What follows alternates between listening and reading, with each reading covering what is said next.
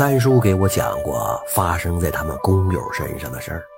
这工友啊，姓王，他们家有俩儿子，事情就发生在大儿子身上。隔壁村李家盖房子，叫了好多的邻居朋友帮工，房子没几天就盖好了。为了感谢大伙呢，这老李家呀就准备了丰盛的酒菜来宴请大家。等着酒席结束的时候啊，天已经黑了，乡里乡亲的都各自回家了。这王家老大喝了不少酒，连走路啊都有些晃荡了。老李家本来要留下王家老大过夜，但是呢，老大执意要回家，老李家也没有继续挽留。因为就住在隔壁村所以呀，要走大概一个钟头的路程。村和村之间基本都是山间的小土路。夜晚的时候啊，漆黑一片，只能借着月光前行。这一条回村的路对于王家老大来说，那是轻车熟路了。走了大概到了一半的路程，因为喝了太多的酒，又走了这么远呐，老大就觉着有些口渴。但是前不着村后不着店的，上哪儿去讨水喝呢？他又往前呐走了一会儿。在小路旁的玉米地里，出现了一座土房子。小小的窗户里呀，透着油灯微弱的光。可能是因为喝醉的原因，他也没在意怎么会突然出现小房子。走到土房旁边，发现这房子的门特别矮，只有正常房门的一半大小。王家老大就敲起门来了，噔噔噔噔噔噔，敲了几次，屋子里边也没人回音。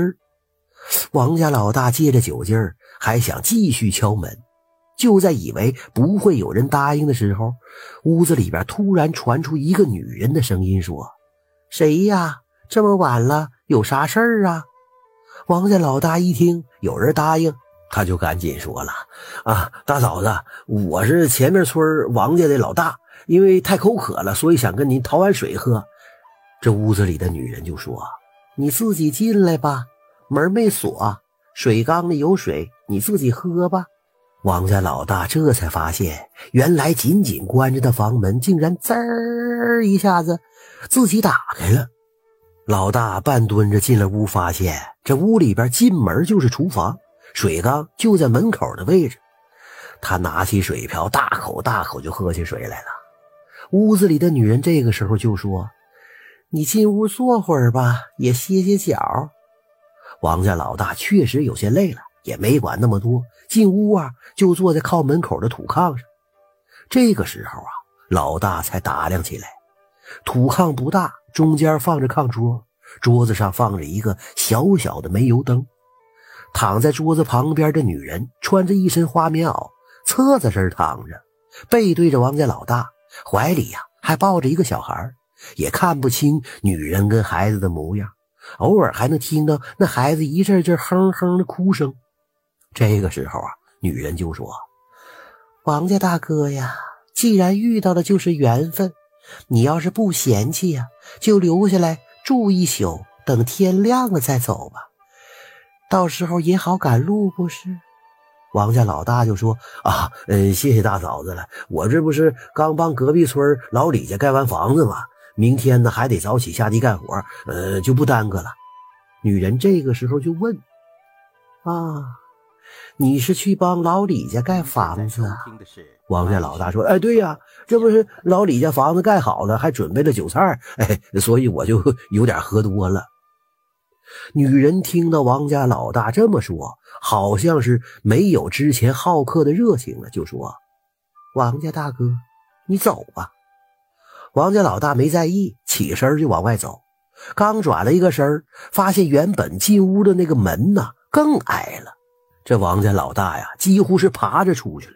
出来之后，他心里还说：“这门咋弄得这么矮呢？这也太不方便了。”又走了一会儿啊，王家老大就回到村里了。到村的时候，天已经蒙蒙亮了。他发现村口站满了人。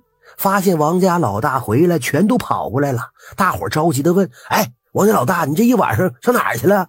可把大家急坏了。”老大就说：“啊啊，我昨天晚上喝完酒就回来了，就是半道太渴了，哎，路边一个大嫂子家，我讨了碗水喝，我也没耽搁太久啊，怎么就就就一宿了呢？”这个时候，大家都说呀：“咱们村去李家村路上什么时候有住人的房子啊？”啊，这个时候啊，村里的老人明白咋回事了，不再让大伙多问，就让王家老大赶紧回家睡觉。酒醒了之后，王家老大就大病了一场，半个多月才恢复过来。每当王家老大说起这件事儿啊，可以看出来他内心的恐惧。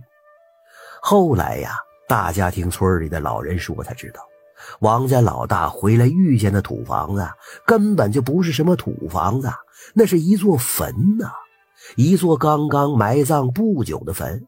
坟的主人就是李家的大儿媳妇。两个月前，因为生孩子难产去世的，大人跟孩子都埋在一起了。哎呀，这个事儿啊，我是记忆相当深刻了。